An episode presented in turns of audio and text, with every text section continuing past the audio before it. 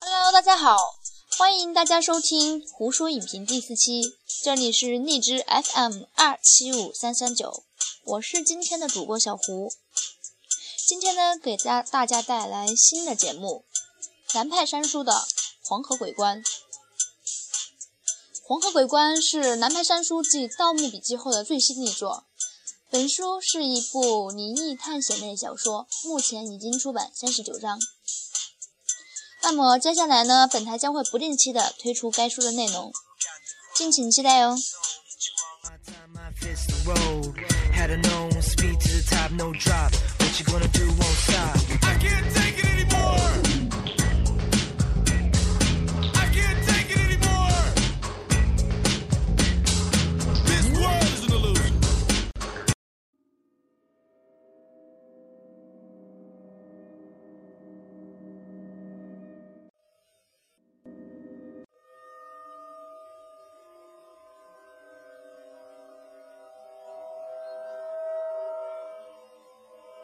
这是一个诡异的、让人无法置信的故事。故事起源于一件关于黄河的奇闻。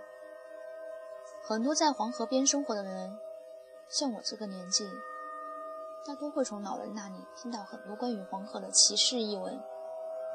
我们大多数人都是通过这些故事，体验到这一条母亲河的强大、多变和神秘，从而使我们在懵懂中种下了对黄河的敬畏。但这一件奇闻却和其他的故事性的传说不同。我第一次听到这件奇闻的时候，是在十年前的夏天。说故事的人是我已经过世的姥姥。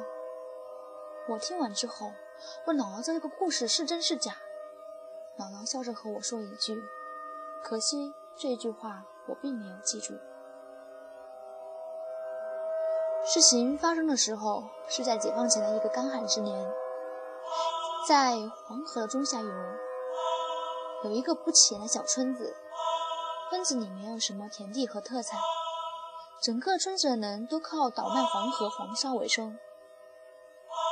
村子里的人大多数从几代之前就从事这种工作，工人将黄河底下的黄沙用沙斗挖上来。然后过滤出较细的沙粒，卖到其他地方，这样一方面可以赚钱，另一方面也可以为黄河清淤，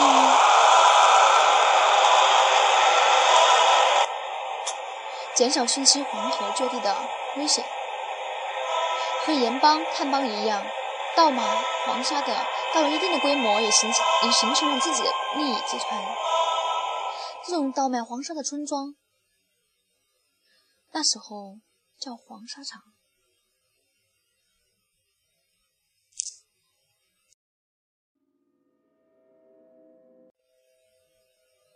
每年有一段时间是黄河的枯水期，黄河里一段一段的断流，很多地方都入出了河底。这段时间是挖沙子最好的时候，也是黄沙场最忙碌的时候。所有断流的河流都会形成这样一种现象。就是一条大河，河底并不平坦。断流之后，河的水位下降，会形成很多的小湖泊和池塘。这时候，其实河流并没有完全断流，水流还是在沙层下面向往向下游渗透，但是上面的小湖泊却是静止的。这个黄沙场所负责的河段就是这样一个情形。那里黄河河道很宽，断水之后。河道中间会出现一个很大的断水湖，这个湖几千年来一直没有干涸，水可以维持到下一眼黄河汛期到来的时候。传说有一个风水先生说过，这湖就是黄河的眼睛，所以当地人叫这湖为黄河眼。黄河眼几千年来一直没有干涸过，无论天气再旱。上游断流断的再厉害，黄河眼也一直清澈如镜。所以这个黄沙场自古以来就不缺水用。老人都说湖里有龙，所以水是不会干的。村里人也从来没有存水的习惯。然而有一年夏天，村里突然来了一个陌生穿绿棉袄的小孩子，到处叫说黄河眼要干呐，要大家存水。当时谁也没信他，只是觉得奇怪，这小孩子从来没见过，不知道是谁家的。后来那小孩子就不见了，大家想可能给大人领回去了，事情也就不了了之，谁也没放在心里。过了几个月，很多人都听到晴天啪的一声巨响，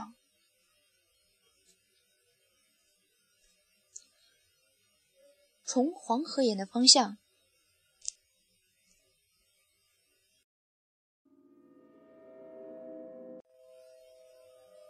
传来一声巨响，跑去一看，只见一直非常清澈的黄河眼里竟然一片浑浊。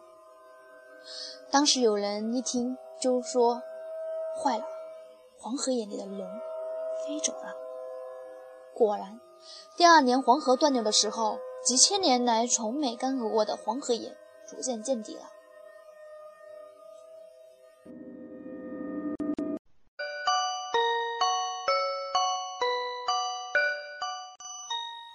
村里人都非常惶恐，不知道自己做错了什么事情，请了几个风水先生一算，风水先生也说不出个所以然来，就眼看着黄河眼逐渐变成了一块干地。黄河眼从来没有干过，河底的情形大家都没有见过，所以黄河眼快见底的那几天，老人们诚惶诚恐，在黄河沿岸上烧香祭奠，希望龙再回来。但是更多的是年轻人都来看热闹，看看河底是不是真的有龙生活过过的痕迹。在黄河眼的底下，自然不会有什么龙。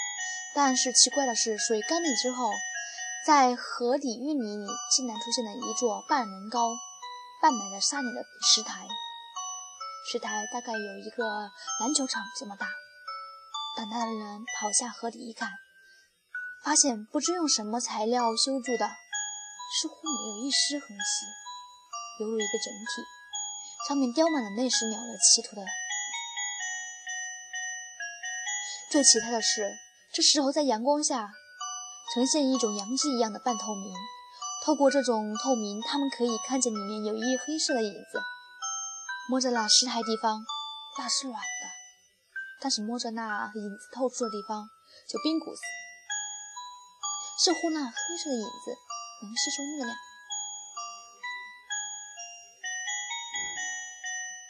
在黄河中下游生下生活的人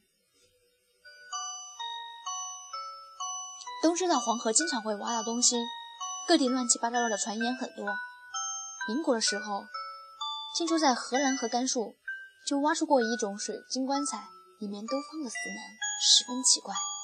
但是挖出这么大一个半透明的石台，谁也没听说过。当地老人迷信，就说这东西是龙棺，这石台里面的黑色影子，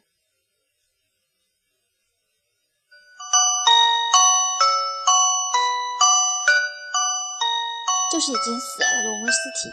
但是影子太模糊了，根本不能分辨出什么。很多人说似乎是个人，但有人说这影子不是人，是条大鱼。那几年社会动荡，到处发生奇怪的事情。村里的几个管事的一合计，这事情不能传出去，就找了几个胆大的，把这石台用玉里给埋了。但奇怪的是，这石猴孩子怎么也埋不住。今天翻上去的河沙子，第二天就不见了，石台还是弄着个半埋的样子。最离奇的是，几个眼尖的人发现，这石台里的影子每天都在变。一开始似乎是椭圆形的，后来竟然长出手脚的样子来了。以前遇到这种事情，村里都会找风水先生，但是那时候村子很穷，好的风水先生开价都很高，剩下的大部分都是装有撞骗的，一时间也找不到人，就找到村里资格最老的老头。这老头已经有九十多岁了，听说以前做过蓝耙子。也就是盗墓贼，有点看风水的本事。把老头给人抬到那石台边上，老猴干瘦干瘦，犹如一个骷髅。和他同辈的和他下辈的人都已经死了。老人平时也几乎不动，整天在屋屋前坐着，过着等死一样的日子，所以谁也不了解他的来历。老猴的眼睛不好，听说以前是盗墓的时候给尸气熏过，所以大部分的时候他的眼睛是睁不开的。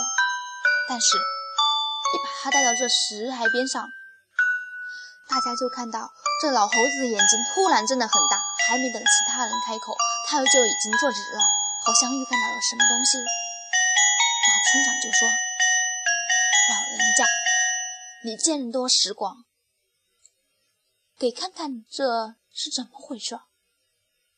这东西是硬符还是硬货？”老头点点头，就给人搀扶着下地了。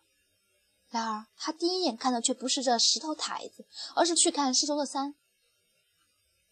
看了一圈之后，他的表情就变得很奇怪，自言自语了一句：“怎么会是这样？”这才看那石头台子，可是才看了一眼，他就马上把眼睛移了过去，大叫：“四爷！”当时有很多人都在场看着那石台子，没人觉得有任何光线从石台里射出来，只有那老头说是刺眼，用手去挡眼睛，其他人给他弄得直冒凉气。村长就找人弄了副圆片儿墨镜给那老头戴上，老头这才能睁眼睛。他围着这石头台子转了一圈，期间也是不停的用手去遮眼睛，似乎光线还是很强。看完之后，他的眼脸色就更怪了，又说了一句：“怎么会是这里？”村长就问了：“这到底是什么东西？”老猴子摆手让他别问，自己啰啰嗦嗦从怀里拿着一奇怪的算盘，人家的算盘是方的，他那只算盘是圆的，这么拨了几拨，脸色就沉了下来。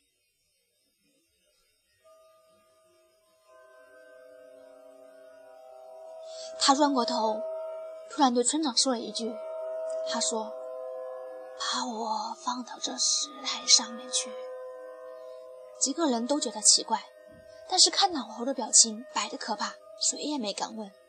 于是就把几个小小就几个小伙子把老头抬到了石台之上。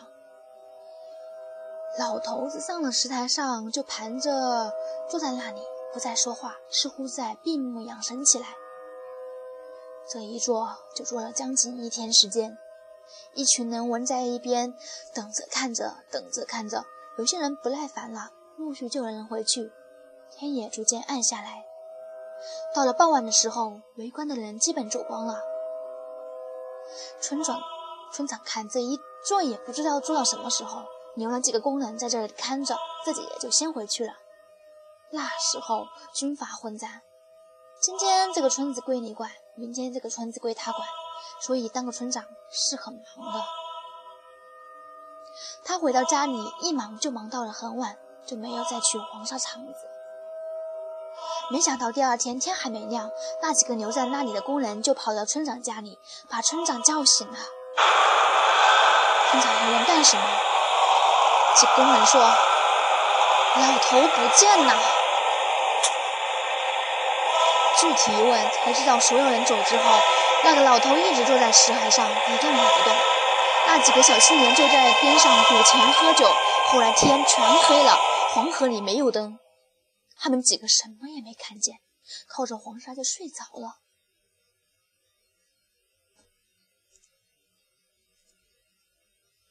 醒来的时候，天已经蒙蒙亮。他们爬起来一看，石台上空空如也，哪里还有那老头的影子？村长一听，马上带着几个人跑回黄河眼一看，果然老头子不见了。一开始以为他自己回家了，派人去找了，找了一圈也没找到。这时候，那几个眼尖的就大叫起来：“在这里！”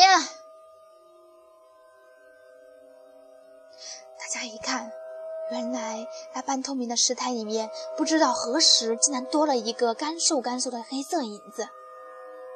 两个影子抱在一起，诡异异常。村里人吓坏了，都不敢再靠近这个石头台子。后来，这个事情给附近一个军阀知道了，就派了一个军队过来，想把这个石头台子挖出来。没想到，才挖几下。石台下面突然冒水，水冒得飞快，而且水冰凉。围观的人争相逃命，逃上了黄河眼的岸子，很快涌出的水就把整个黄河眼填满了。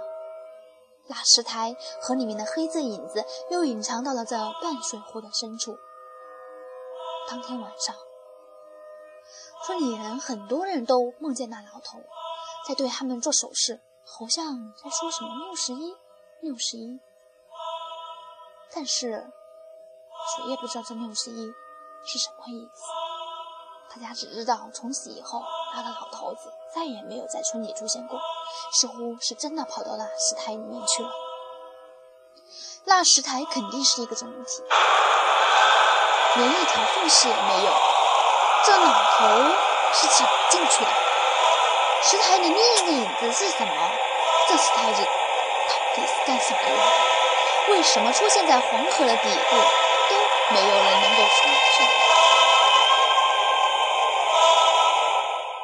很快，六十一年过去了。